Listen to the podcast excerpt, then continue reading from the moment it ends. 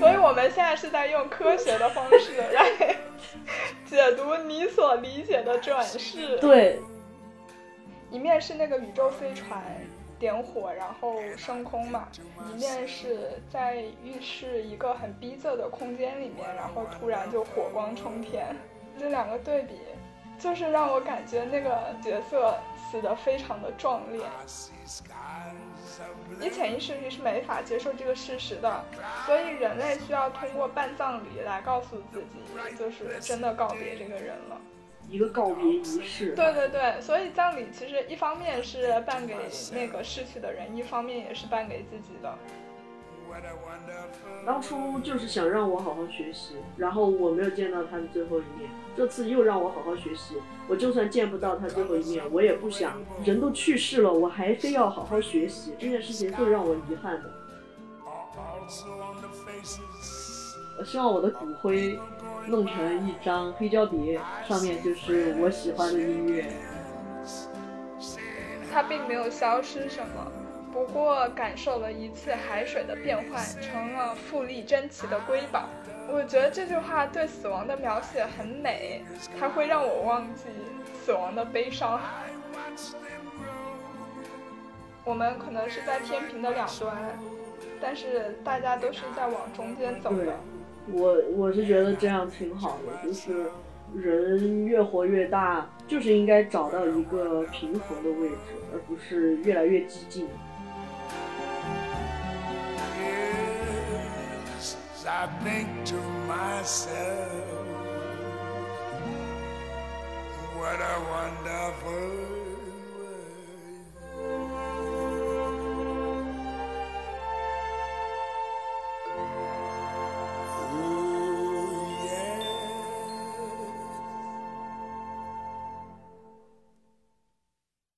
亲爱的听众朋友们，大家好，欢迎收听新一期的《不拘一格》，我是秦明。我是 Sherry，这期节目我们要聊一个比较沉重的话题，那就是死亡。对，因为刚刚过去了清明节哈，所以我们就商量，那要不要来聊一下我们各自对于死亡的一个看法？虽然这个可能对于我们来说还比较遥远哈，但是谁知道呢？谁知道？这么说是不是不太吉利？嗯，还好。Sherry 家里就是崇尚这种死亡教育，也不是也 也不是崇尚，就是嗯从小就有点儿有点知道了。嗯，那在开头我们还是先以一个不那么沉重的方式来探讨一下这个词哈。所以就是在文艺作品中有哪些会令你印象深刻的死亡？印象深刻的死亡？哇，你别说，我现在第一个想到的竟然是《罗密欧与朱丽叶》啊！对。因为你说是令令人印象深刻的死亡的话，我就觉得这两个人有点太追求自由了，肯定是风象星座和火象星座。嗯，《罗密欧与朱丽叶》这个作品就是把爱情一一个让人觉得是生的希望的那种感觉哈的一个话题，跟死亡并列在一起，所以我觉得印印象还挺深刻的。其实主要是因为这两个人阴差阳错、莫名其妙的死了。讲实话，跟梁祝差不多。那还有什么吗？还有，只能说是对我这个死亡的一个观念的一个树立有很大帮助的一个作品。它其实是一个儿童读物，名字叫做《天蓝色的彼岸》。我好像在小学的时候我就已经看了，这个对我印象特别深。那这本书讲的啥？其实男主角是一个小男孩，他已经去世了。开篇就是写我死了，就是。啊，哎，这个好像局外人啊。开篇就是开篇就是我妈妈死了，就那种感觉。这个小男孩开篇就是一醒来人没了，发现自己已经去世了，来到了一个别的世界里，就是有点像《Coco》这个电影的那种世界。嗯嗯。然后那个世界的人就说，只有把今生的一切事情都忘记，才能转世投胎，才能到天蓝色的彼岸去。但是他还想念自己的爸爸妈妈呀，呃，所有亲人。老师还有同学，但他又不知道该怎么传达过去，他就以灵魂的形式又来到人间了，还想想，因为他很挂念自己的呃身边的人嘛。结果来到人间，因为时间已经可能过去了一段时间了，就是爸妈特别痛苦的那段时间已经过去了。他来到人间过后，发现爸爸妈妈嗯也没有再伤心了，好朋友们还依旧开开心心的，尤其是在学校里的那些同学啊，好像已经没有人在讨论他的死亡了。他的那张空桌子好像还保留着，上面有一束花还是什么的，嗯，然后他还偷偷的以灵魂的形式去靠近他的他学校的女神。由于他还很挂念自己的亲人朋友，但是发现亲朋好友已经已经没有那么伤心了，他就感到很难过，然后就企图动用自己的灵力。把笔拿起来，然后写字，企图拿起杯子制造一些灵异效果，让大家想起他嘛。然后他发现，嗯，没用，或者说是大家也想要释怀了嘛。后来他就慢慢明白了，就是说人是不能一直活在过去的。他也学会了向亲人朋友们告别，然后他就成功的飞向了天蓝色的彼岸啦，他就成功的投胎啦。那这本书对你看待死亡的方式有什么影响呢？嗯，我看了过后，我就我就觉得，如果我死了，我不应该想太多，我的父母们会有多难过。我我应该希望他们要开开心心的，嗯，也不是开开心心的吧，就是赶紧释怀，就不能老是停留在我的身上。然后还有一点是啥呢？就是。让我对转世投胎这件事情有了一点想法，因为好像国内老旧一点的观念是，你死了是你这个人，你整个人在转世投胎，你的灵魂还是完整的。但是我现在就会觉得说，我们的灵魂都是破碎的。转世投胎的时候，哎，这么讲是不是有点在宣扬 宣扬灵异啊？其实我是不太信的，但是如果说我要信的话，我偏向于。人的肉体消亡成自然的一部分，然后自然再转换出生机，然后人的灵魂呢，也是消亡消亡成很小很小的一部分，每个人都给出一部分，组成一个新的灵魂，然后这个新的灵魂转世投胎成别人。当然，节目里我并没有在宣扬一些迷信的东西，但你还是相信会有转世的，是吧？我相信我走了，或者跟我同时走的那一批人，大家会组成一个新的人。哦。但我觉得这种转世，其实你也不知道你前世是什么，它不算是一种转世吧？就照你这么说的话，你想人不就是各种元素的集合吗？那所有的人都是地球上现有元素的集合呀。对呀，我就我现在就是这种感觉。对，所以我们现在是在用科学的方式来 解读你所理解的转世。对，反正就是我对转世的理解，不是像。我父母理解的那种，你整个人会转世成一个新的人。我我死了，我就不再是一整个了。比如我要转世，我就是被拆解成别的元素。嗯，我印象中比较深刻的死亡，第一个想到的是一部科幻电影里的，叫做《千钧一发》。这部电影是我高中的时候。我有一天就无意中路过礼堂，然后发现里面在放这部电影，可能是某个社团组织的活动，我当时就走进去看了嘛。然后，这个电影设定还挺有意思的，就是在未来世界，你所有的信息都会被录入，然后人类基因是可以被筛选的，而且根据你的基因，它会给人评定等级，有一些工作可能是需要基因比较好的人才能做。然后那个男主角呢，他就很不幸是一个基因非常差的人，但是他想到外太空去工作，但是因为他这个基因很差嘛，他就没有办法做这个工作，然后他就通过一些非法的渠道去购买了一个人的基因身份，然后那个人是他拥有很良好的基因，但是因为一些事故原因导致他瘫痪了，他就出售了自己的基因，通过。比如说提供他的指纹啊，还有眼角膜啊一些方式，就是把他自己的身份给到男主角，最后男主角用他的身份实现了他的理想。在男主角实现理想的同时，那个提供给他身份的人，在自己家里的浴室好像是打开燃气把自己给烧死了。然后我记得那个场景就是一面是那个宇宙飞船点火然后升空嘛，一面是在浴室一个很逼仄的空间里面，然后突然就火光冲天，这两个对比。就是让我感觉那个角色死的非常的壮烈，因为其实他自己也是有上太空的理想的，就是他自己实现不了嘛，他就委托别人帮他实现了，自己整个人生也可以结束了。这个是我第一次在大荧幕上很直观的看一个角色的死亡，所以就给我留下了很深刻的印象。哦，尤其是这种。火光冲天和一个宇宙飞船比较庞大的场景。对，而且它就是有一种你的人生就是为了一个目标而活，然后当这个目标终于可以实现了，哪怕不是你自己实现了，但是它最后实现了之后，感觉这个寿命就终结了。我就想到了一个电影，因为你提到的另外一个角色他是残疾人，对吧？嗯。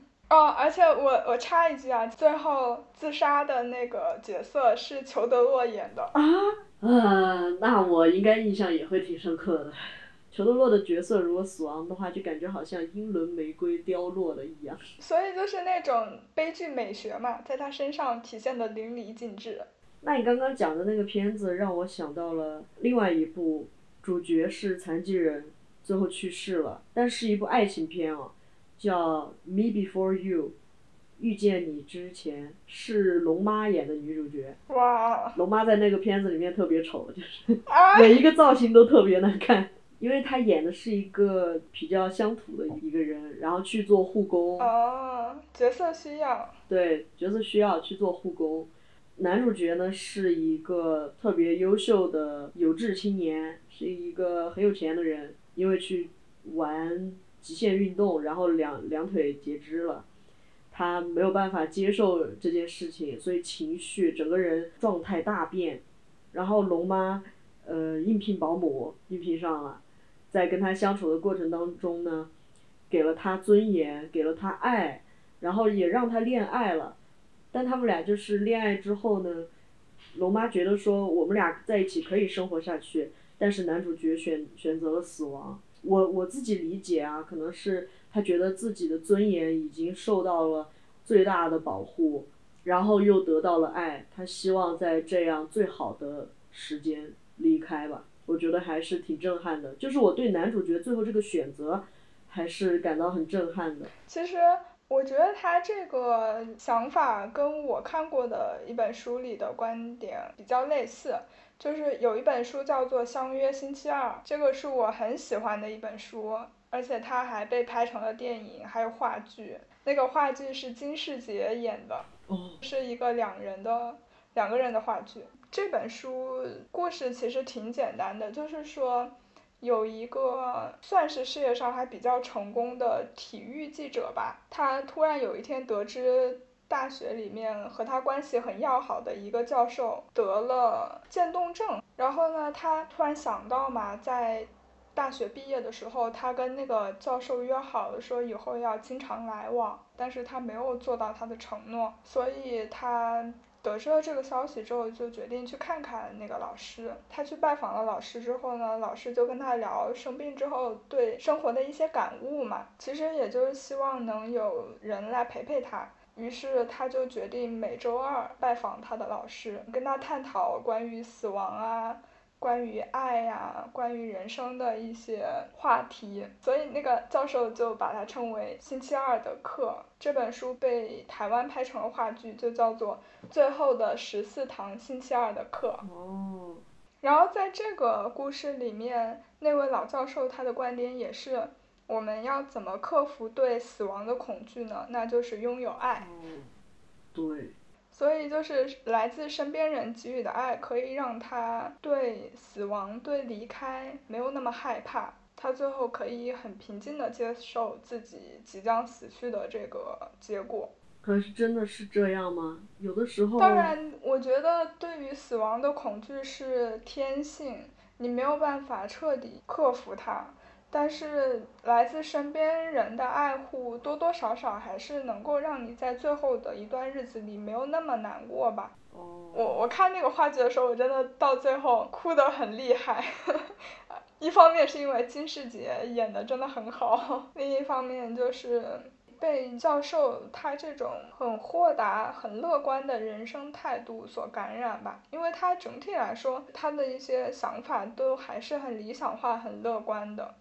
而且我记得这个剧里面有一句台词，就是他每天醒来都会问自己肩上的小鸟，就那个小鸟是他假想的哈，他都会问小鸟说：“是我吗？是我吗？”就今天是不是最后一天？他有这样的危机，他会让自己每天都活得很好，而且他在自己死之前，他给自己办了一个葬礼，就是邀请了很多他的好朋友过来。我现在是明白了，就是说他传达出来的有爱就不会害怕死亡这个观念，应该是针对于有病痛的人来说吧。那你说飞来横祸也来不及反应啊？对，确实。对吧？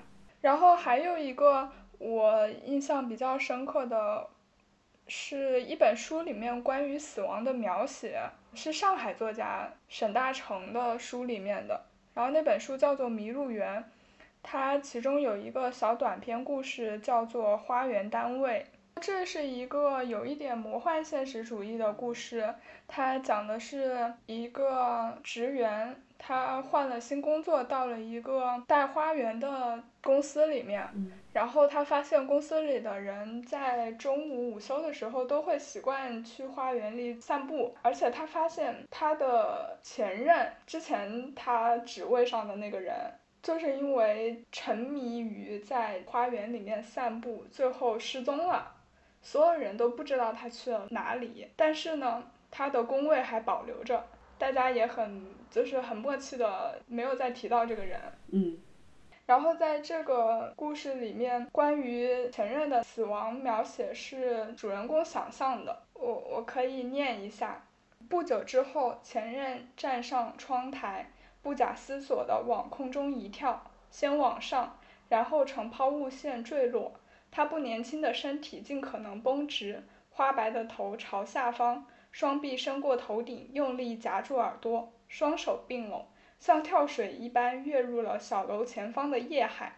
前任没有再从黑黝黝的树的海洋中浮起来，而是手脚连番滑动，潜泳到了谁也看不见的安全地带。嗯，他为什么会死亡？书中也有一段对他生活的压力的描写，我觉得这可能是现在很多人都特别有共鸣的一种状态。他是这样写的：前任数十年来在花园中兜圈，随身背负自己乏味的人生，对生活也好，对家庭生活也好，感觉麻木和缺少热情。假如不能忍受，也许反而有改变的动力。偏偏是能忍受下去的程度，痛苦是淡的、平的、温和的，是在那头找不到施害者的，于是就只好忍受下去。散步犹如一剂麻醉品，可以提供短暂的快乐。徘徊复徘徊，也想从中盘算出一点办法，寻找一条新的道路。他这个书里面描写的，其实就是，我觉得是可能有抑郁症的人能感受到的。既然你提到了说这本书可能抑郁症的人可能会更了解一些，那我就又回到你刚刚说的那一本小说和以及改编成的话剧哈。像我刚刚有点有点质疑的，就是说有了爱意就不不会害怕死亡。就对我这样的人来说，我会觉得爱特别特别多，我反而害怕死亡了。因为我当然我自己身体目前来讲没什么问题嘛，所以我我特别需要特别多的爱和特别多的关注，来牵制着我走向死亡的这种感觉。会不舍。对，是因为不舍嘛。我我是觉得有更多跟我连结的东西，我才能够不走向死亡。呃，实际上我没有选择死亡的原因，是我很担心我的亲朋好友们。会怎样难受？其实，但是我的这个想法呢，就是在我小的时候看了那本书《天蓝色的彼岸》之后呢，那个时候又得到了缓解。那本书给了我很多启示，告诉我说我不必要去担心我的亲朋好友们在我走了过后会多难受，因为他们总会度过这个时间，get over it。但有的时候我又觉得说会不断的担心他们会有多难受，有多难过。就是我的这一个想法是，就是就是是很波动的，很拉扯的。嗯像我有一个朋友，他就跟我说，如果我觉得很累了，想要选择死亡，就大胆的去，让我不要去担心他作为朋友有什么样难受的感觉，因为他会觉得说，他就算再难受，但是他看到我选择了一个我觉得轻松的路，他也会为我感到开心。我觉得讲的很有道理，但是我是那种每一个人的想法都会听。如果我周边的朋友全是这样的想法，有可能我就走选择了死亡。但问题是我百分之八十的亲朋好友，他们都会为我的离开而感到难过，那我就会留下，是这样的。那你会怎么去看待那些选择自杀的人呢？你会觉得这个是他们的选择，所以我们要尽力去接受，还是说你会觉得替他们感到不值？我会觉得这个是他们的选择，因为毕竟我不认识他们，我会觉得我尊重他的选择，那假如是你认识的人呢？我我就会觉得很难受。但是我我也是尊重他们的选择啊，因为我是这样的人，但是我身边很多人不是这样的人，因为我觉得自杀在我这里看来是很勇敢的一个行为。哎，你这一点倒是和我想法一样。对我就是觉得，因为人世间一定是会有很多的牵绊，但是他选择了自杀，他选择一次性斩断这些牵绊，想必他是做了很大的决心。就是这一步，我觉得特别难，因为这一步是情感的连接。是的，这也是为什么我会觉得那些选择自杀的人很勇敢，因为生活中有太多牵挂了，他有勇气去结束这一切的话，那说明他已经做好一切心理准备了，或者说他承受的痛苦已经超过这些牵绊了。对，我就会觉得，那你就接受吧，说不定这对他来说是一种解脱呢。当然，我会觉得很可惜啦，但是我不会觉得这是一种懦弱，对，我反而觉得这是一种勇敢，因为人的求生意识是天生的，你克服这个本性的话，还是要挺大的决心的。嗯，其实死亡的方式还有很多种嘛，大部分的死亡并不是我们自愿的，更多的还是一种被动的结果。那在你的生活中，你有什么印象比较深刻的和死亡有关的事情吗？有啊，有很多。我家里就是死亡教育做的比较到位嘛，因为我妈妈是在医院工作的，有的时候去她单位找她，身边就很多生离死别的场景，所以我会看到亲人们有多悲痛，有多难受。另外一个就是我的亲人也有好几个都都走了，我比较小的时候。跟我关系最好的一个长辈就是我外婆，她走了，然后是我爷爷，在我高中的时候走了，然后是我的一个舅舅，身体突然转差，然后走了。他们三个的区别呢，在于我跟我外婆情感联系是最强的、最紧密的。孙辈当中，他对我最好，他对我的照顾也是最多，然后。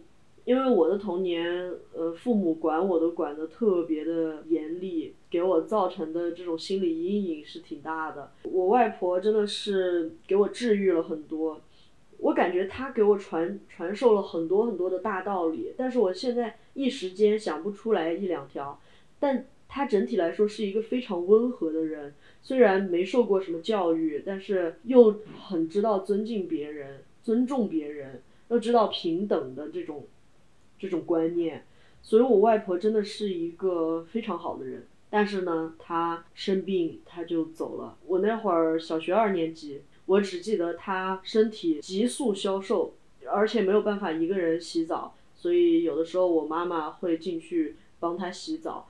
我印象都已经不是很清楚了，但是就是我推开那个洗澡间的门，我想进去找他们，我就看到我外婆像一具骷髅一样，骨瘦嶙峋的，真是皮包骨。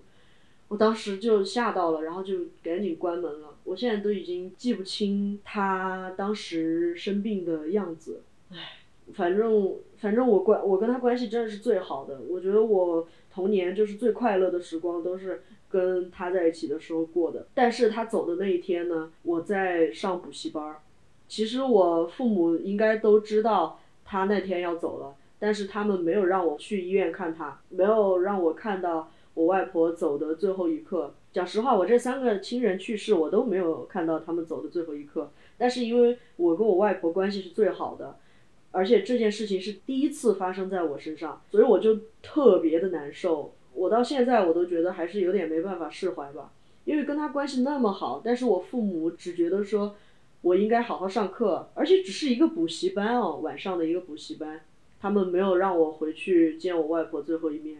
等我上完补习班回来，我外婆已经没了。我妈妈作为她家的大姐嘛，她的悲伤也也不能持续很长的时间，因为她需要安慰两一个两个小一点的妹妹，然后也要维持大局，所以我还是挺心疼的。我只记得外婆走了那一周，我妈她们三姐妹抱在一起狠狠的哭，我好像站在角落，我有点哭不出来。我反正被整个场景震撼到了，因为第一次看到我妈那么失态，这个是我对死亡最直观的一个感受。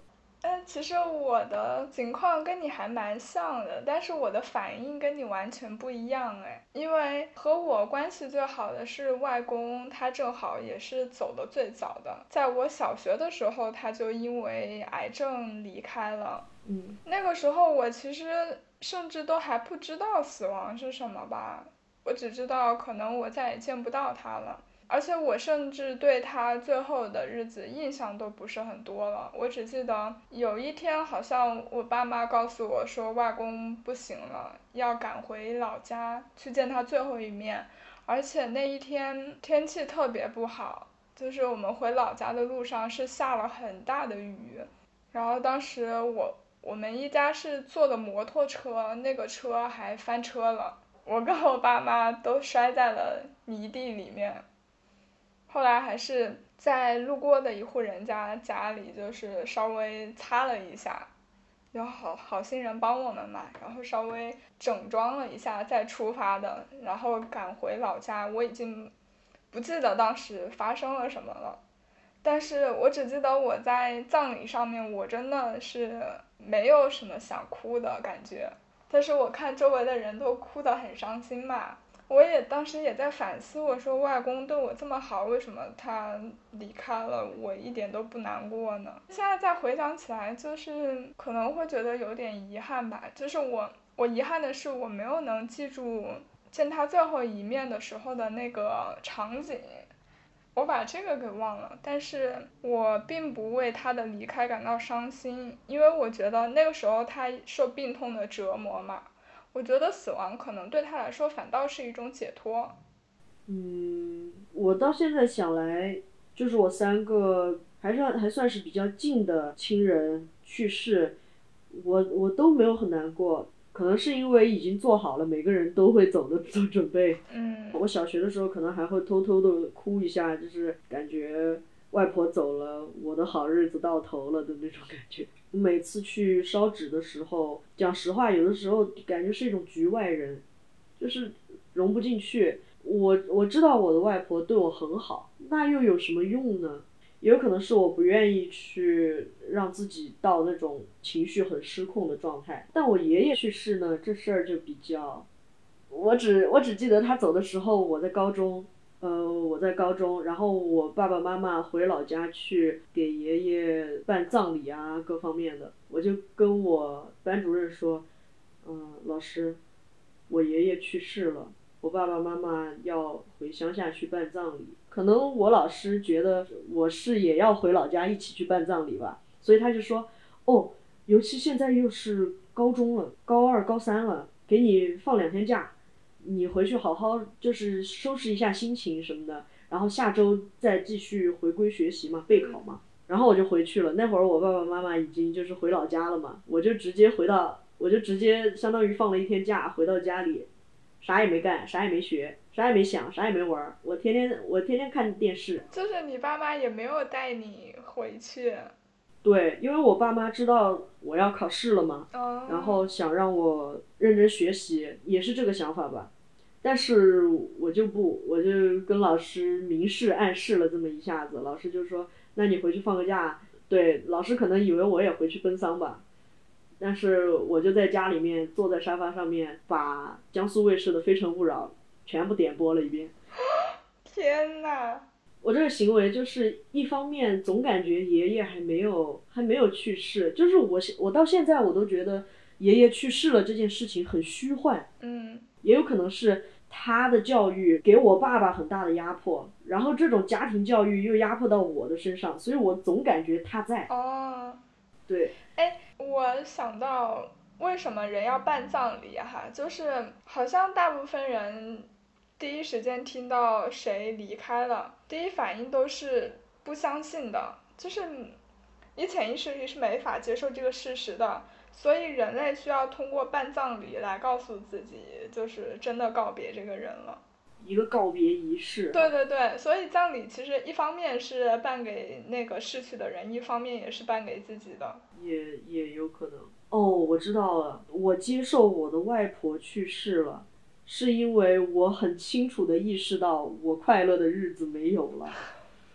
啊我不接受我爷爷去世了，是因为我很清楚的意识到我们的这个家族的压迫还在，压迫一直都在，所以我就觉得他还在。所以你说这个人是怎么延续的呀？就是延续在人们的心中。所以你没有能跟逝去的亲人告别，是否会感到遗憾？是因人而异的。对我因人而异，我我。我现在还没跟我爷爷告别呢，就是我给他扫了墓，但是我总感觉他还在，对，还在，就很虚幻。他塑造了你的一部分人格，所以你会觉得他一直都在。但是我外婆也给我塑造了我很温和的一面。哦，哎，那真是很奇怪。对，可能就是那种经历吧。比如说我外婆走了，我就感觉我感受不到平和的快乐了。嗯。我这里得说一下，看电视这事儿真的并不是说，呃，硬要对爷爷表现不孝或者怎么样。我心里面当时是有点反叛的，我当时就觉得说，你们想让我好好学习，当初我外婆走的时候也想让我留在家里好好学习，我当时我就觉得很很难受，我这次我要弥补回来，就这种感觉。结果你弥补的方式就是让看电视娱乐，就是有点那种。当初就是想让我好好学习，然后我没有见到他的最后一面。这次又让我好好学习，我就算见不到他最后一面，我也不想人都去世了，我还非要好好学习，这件事情会让我遗憾的。好像父母总会有这样的想法，就是参加葬礼或者是说跟亲人告别是不重要的。在学生时代的话，你最重要的就是学习。我没有想到你们家如此注重死亡教育，但还是会有这样的问题。我们家他们俩不注重死亡教育，是我个人注重死亡教育。哦。是我就是亲人们都去世了，我从中学谈到高中到现这会儿我还在谈，就是他们死了我们会我会怎么样。我死了，他们会怎么样？我天天都在跟他们讲讲我死了会怎么样，根本没有意识到说常理情况下，呃，不是白发人在送黑发人这件事情。嗯。那你面对逝去的亲人有没有好好道别呢？我觉得大部分其实也没有，因为我的爷爷奶奶还有外公也走得很早嘛，我那个时候正在学校。首先是对死亡没有太大的概念。好像他们三个的葬礼我是有参加的，嗯，但是都没有太大印象。我不知道是因为人的那种保护机制会自动删除你那些悲伤的记忆，还是怎么样？但很神奇的，我就是想不起来。然后我现在想起来，觉得没有跟他们好好告别的话，我是会觉得有点遗憾的。就首先，我觉得我对他们不够了解。你现在说起来，就是爷爷奶奶那一辈的人，他们年轻的时候经历了怎样的生活，他们以前做过什么，这些我好像通通都不知道，所以我会感觉可能是因为我小时候跟他们缺乏交流吧。他们对我来说有血缘上的关系，但是我并不了解他们。我会觉得他们现在永远的走了，然后这些信息我就永远都无法知道了。我会觉得这个很遗憾，想起来的话。哦，这叫什么？信息上的交流。对我其实遗憾的就是在他们生前我没有好好的跟他们相处过，因为对我来说的话，我觉得你如果人都已经去世了的话，你告不告别他们也不知道了嘛，嗯，对吧？对。其实告别的话，你更多来说是安慰自己。但是生前跟他们的相处是可以自己把握，并且让他们感受到你对他们的爱的。就是如果这一方面没有做好的话，这个在他们走后，你就会真的很遗憾。就是说，死后对死去的亲人做什么事儿都没有任何意义，因为他们感受不到。对。我并不是太在意这个，其实我甚至觉得葬礼对我来说都不是特别必要的。我突然想起来，就是前段时间我有个朋友，他很纠结自己要不要到另外一个国家去工作嘛，然后他犹豫的点就是因为他外公现在身体不太好。他跟他外公的关系其实还挺不错的，所以就有一个牵挂在国内嘛。然后我就我就说，你与其犹豫这个问题，你倒不如，反正他现在也没有什么工作嘛，你倒不如就直接回老家，好好的跟你外公相处一段时间，因为他外公也是生病了。对呀。到时候你就算去别的地方工作了，没有办法参加他的葬礼，你也不会太。遗憾了，因为该尽的孝还是已经尽过了，重点是要让那个快要走的人他感受到快乐，就是这样子的。嗯，我就不一样，我就想，可能是因为我小的时候在医院可能待的比较多嘛，所以我是希望就是留下来的人大家能更快乐一点。我的我我的点在这儿，所以我还是希望等死了过后整个什么喜丧。那你应该去墨西哥，你很适合墨西哥的那个丧葬文化呢。对，反正我对我是希望喜丧啦。哎，那对于你来说，你会怎么规划你自己的葬礼？就是比如你快要去了，然后你给身边的人说，嗯，我时日不多了，嗯，然后我希望你们都开心一点，你你，所以我希望葬礼怎么怎么怎么样。哎，我其实还挺想在我生前就给自己办一个葬礼的。哦。我觉得，如果我都已经死了，那我也看不到你们给我办的葬礼啊！你办的再好，我也看不到。那不如在我快要去世之前，就给我办一次吧，让大家都为我庆祝一下。庆祝人生迈向了新的阶段。对，就是庆祝我要去一个新的世界啊！这这就跟你要搬家了，或者是要换新工作了一样嘛。对。如果我可以在生前给自己办一个葬礼的话，我就会告诉我的朋友们说。在我最后的日子里，你们想对我说什么，或者是想和我一起做什么事，就先告诉我，就尽量把这些事情都给办了吧。那你圆的是你的梦，还是圆的他们的梦呢？双方的都可以啊，因为我听到了他们想对我说的话，他们也说了他们想说的，不会在我走之后，他们可能还有一些话没能说出口。哦。那你对你自己的葬礼有什么规划？哇，我规划可清晰了。哇，好期待呀！快说快说。因为我觉得婚礼是两个人的事情，得两个人讨论；但葬礼是我一个人的事情，我一个人就可以决定。因为因为我很喜欢音乐，很喜欢听歌，所以我给我自己的葬礼做了一个歌单啊，展现我很喜欢音乐。然后我希望，我希望我的骨灰弄成一张黑胶碟，上面就是我喜欢的音乐。哇。对，好酷啊！然后我的我的葬礼的主主题，如果说要一个墓碑的话，或者说如果我需要一个墓志铭的话，那么我的主题就会是我的墓志铭，就是 Love will keep us alive。这是一首老鹰乐队的一首歌，就是爱让我们继续存在的意思。你这不是和相约星期二的老教授的观念一样吗？哦，原来他是这样想的。因为我的想法是，有了就是他们会记得我好的地方，坏的地方也可以记得一点点，最好不要太多。如果记得太多我坏的地方，那就不要来参加我的葬礼，我怕来砸我场子，就是。哎，一般就是在葬礼上说悼词的话，都只会夸的，不会有什么负面评价的，你放心好了。反正我希望平时多做好人好事儿，大家都觉得我挺好的。走的时候大家记住爱过、存在过就好。我看好像很多名人的墓志铭都是类似于来过、爱过之类的。对，所以爱真的对人类还挺重要的嘛。对，我觉得情感，我个人反正是情感需求挺大的。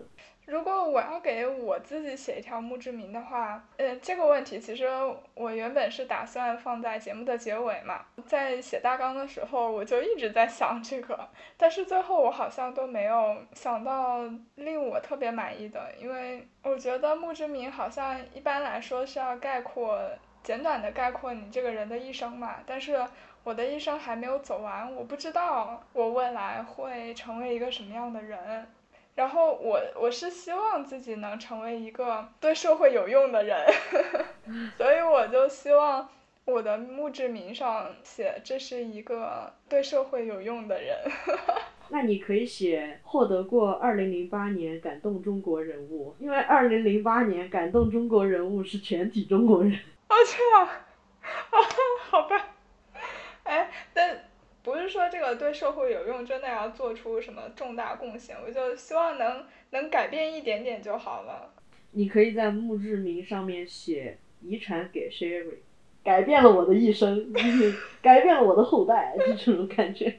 还有一个方向的墓志铭，我是想借用雪莱的他的墓志铭，引用的又是莎士比亚的诗句。嗯，所以来源应该还是莎士比亚。他写的是，他并没有消失什么，不过感受了一次海水的变换，成了富丽珍奇的瑰宝。我觉得这句话对死亡的描写很美，它会让我忘记死亡的悲伤。哦。而且它和博尔赫斯描写死亡的一句话有异曲同工之妙嘛？就博尔赫斯很有名的一句话不就是“人死了就像水消失在水中”吗？嗯。回归大自然了。我觉得好像外国人总是喜欢把死亡和水联系在一起。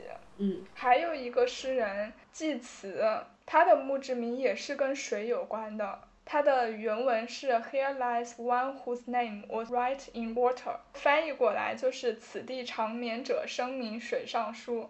其实直译就是说，这里躺着一个人，他的名字是写在水上的。就是对他们来说，人的一生就是流动的，从这个阶段流向下一个阶段，死亡不过是一个新的阶段，而且是一种自然轮回的一种感觉。是的，其实我觉得可能是死亡对他们来说是悄无声息的，但是并没有太大的改变吧。哦，有点那种我死了，但地球依然会转。还有就是尘土归于尘土的那种感觉。哎，真的耶，可以墓志铭上面也可以写那个 ash to ash，dust to dust。啊，确实。对，也很不错。我我我是想到这个回归自然的这个方式啊，我就想到像之前我跟 Sharko 谈论死了应该怎么葬呢？他就跟我说可以树葬。树葬是什么形式啊？就是埋在树里边，就是 把灰埋在树里。我还好啊，我就觉得我都已经变成灰了，那我也不在乎。去哪？最后被撒在哪儿？对。嗯，主要是你化成灰了过后，就是有人需要给你交墓葬员的那种费用，这事儿比较烦，就有点像交物业一样。啊，对呀，而且现在墓地的费用还不便宜呢。对啊，我就不想，我也不想让他们卡我这份钱。哦。我死都死了，不让你们挣这份钱。那如果大家都这都像你这么想的话，有一批人就要失业了。保保持在一个平衡的状态就好。现在这个目的有点饱和了，我觉得。那我们刚刚聊了这么久，就关于自己的葬礼，还有墓志铭这些，这样看来的话，我们俩好像都就已经能够很坦然的接受每个人最后都会死去的这个事情了。对对，其实相对来说，我。我是挺小，我就觉得说，哎呀，每个人都会走的。但是啊，我会觉得，如果我妈妈死了，我别的亲人都还好好的，但是如果我妈妈死了，我就会特别难过，我就感觉要我得跟着一起去了。就我到现在，我还是会有这种感受。但我妈还好，就是身体倍儿棒。祝阿姨长命百岁。那你呢？就是会有这种特例的人出现吗？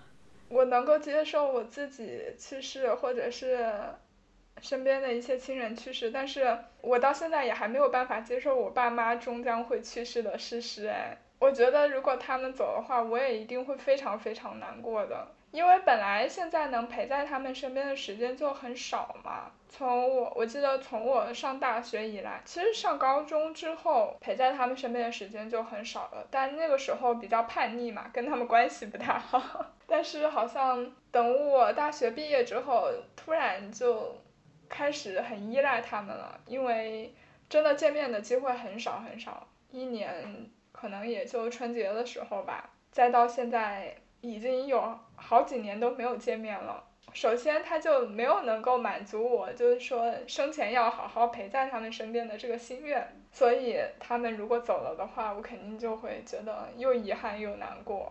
嗯。而且我之前看到一个说法，说人什么时候第一次感觉自己直面死亡，就是在父母过世之后，因为。父母其实相当于是你和死亡之间的一堵墙。嗯。有他们在的话，你就可以不用直接正视死亡。但是如果他们走了，那死亡和你之间的那一道障碍就真的没有了。嗯，就感觉下一批就是我。对的，我觉得那个时候可能心境又会不一样吧。也对。但我可能不像你，就是父母走了之后，我就会难过的，也想跟着他们去。因为我知道他们一定会希望我好好的活着，我觉得就是我我再难过的话，我都还是得好好的生活，继续我自己的生活。我不知道哎，如果说是我以我现在的这个心境的话，如果我妈妈走了，我就会觉得没什么好待的了。但是如果我也到了四十岁，可能我也有了别的牵挂，可能就是我对我妈妈的那种。特别特别重要的情感会转移到别的人的身上。嗯，但我觉得阿姨她一定也是希望在她走后你能好好的生活的。我跟她讨论过这个问题，我妈说：“哎呀，笨哦，你咋个我走了你跟到走嘞？哎呀，她肯定是希望我好好。”活下去，但是他走了，我真的特别难受。我有时候看我爸妈身体不好嘛，他们偶尔有点大病小病，这儿疼那儿疼的呀，然后我就会觉得挺难受的。因为在我印象中，可能他们还是那种我初中那个时候，就是很他们身体都还很好，对，很好。然后不知道为什么，突然有一天他们就身体不好了，对，好像一夜之间就老了。人衰老真的是。变化会特别快，我也是，我感觉我对我外公的印象还停留在身体还特别好，还有肌肉，肚子还能就是有硬气功，我还可以就是对他肚子打拳。哇！但是我今年过年的时候跟我外公视频，就觉得天呐，怎么一下变成那种古稀老人了？整个状态都很不一样了。虽然还是很乐呵呵的哈，笑容可掬，但是状态一下就不一样了。真的挺难受的。衰老是一瞬间的嘛？我觉得有时候死亡真的也是一瞬间的。像我有一个堂哥，他是在我上高中的时候走的，也是因为癌症。我印象中就是，可能两个月前我看他生了病，还状态还挺好的，然后他还自己骑摩托车到我们市里面来看病嘛。结果突然过了两个月之后，我再见他的时候，他整个人已经就。被病痛折磨的已经不成人样了，就感觉，然后他走的也很突然，也是病情突然就恶化，然后就离开了。病来如山倒。对啊，对啊，真的就是这种感觉。然后还有一些死亡就更突然了，就真的是那种飞来横祸。我有个朋友，他的朋友年纪跟我们差不多，就是在去年的时候吧，就经历了意外走的，很突然。他是在好像是在公司吧，然后他们公司的消防栓出了一点问题，就叫人来修理嘛。但是那个修理工他操作不当，那个消防罐就飞出去了，就正好砸到了他。结果那个修理工也吓坏了，就赶紧跑了嘛，也没有及时的打幺二零。后来他就错过了最佳的急救时间，然后就走了。我觉得这种真的是你没有办法预料的死亡。应该给身边认识的人也是一个很大的震撼吧。所以你觉得我们要不要还没有发生这些事情的时候就做好打算？其实我觉得，我现在看来，我觉得还是要的。就比如说，你对你的葬礼已经规划的这么明确了嘛，你其实可以告诉身边的人啊，对，以防万一嘛，对吧？你就告诉他，以后如果我哪天不幸走了，请在我的葬礼上放这些歌。请在我的网易云里找到这一个歌单。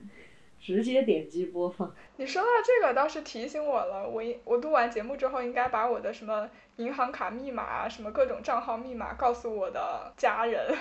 嗯，我觉得放在一个备忘录里吧。我就是现在什么各种密码都放在我的备忘录里，然后如果发生什么事情了，这个手机点开一看，哦，备忘录在这儿，OK。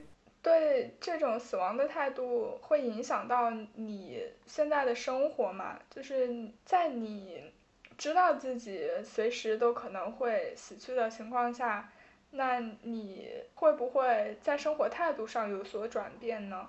会，我以前就是挺注重结果的人，但是在我意识到说，嗯。总有一天会死的，再加上突然有一段时间状态非常差了。当这段时间相对来说现在已经逐渐过去了嘛，我就开始学会享受生活的一些过程，而且也学会对待人更加温和。因为你永远不知道哪一天我这个心情突然有多不好，直接走了。然后我之前说过的一些话可能会对。嗯，身边的一些人造成误解，还没来得及解释，但我就已经走了。现在就希望，呃，说的话呢，尽量多温和一些，然后让大家的感受都好一些。我现在是这种这种状态。哦，这样子啊，你会变得更平和。对。这一点我跟你还不太一样哎，我感觉。我。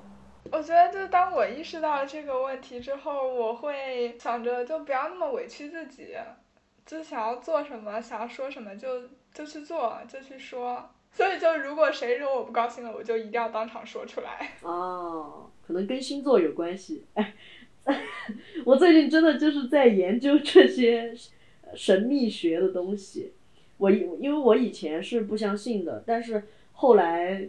做了一个心态上做了很大的一个转变过后，就是说对任何事情都要给他留有一个存在的可能性、存在的空间。我觉得跟人的性格肯定是有很大的关系的。至于这个性格跟星座有没有关系，就是听众自己判断。像我就会觉得说，要多考虑别人的感受。所以当我的心态有了一个特别大的转变过后，我也会觉得说。对，果然应该多考虑别人的感感感受，包括我死了过后，我也会想到朋友们的心情什么时候会尽快的恢复。但是，比如说对你来说，你就会觉得人这一辈子，咱说什么时候会突然离开呢？也不知道，自己先享受吧。也会希望说葬礼身后之事已不重要，需要在生前好好对待，对待自己，对待对方。这个会让我特别注重活在当下。嗯。我就会想，那这些事情不做，万一以后没机会做了呢？我我特别喜欢这种感觉，就是你看，我们从小经历的一些东西也有点相似，亲人的一些死亡也是很相似，但是我们最后得出来的结论真是截然不同啊。这个还挺有意思的，可能真的像你说的，就是星座或者是性格的问题吧。对，性格差异导致的。对，或者这也是一种平衡，因为我以前是那种比较容易生气、比较激进，又好为人师，又可能语言上面太尖锐了，让别人不舒服。所以我经历了这些过后，我就会想说，应该对别人好一点。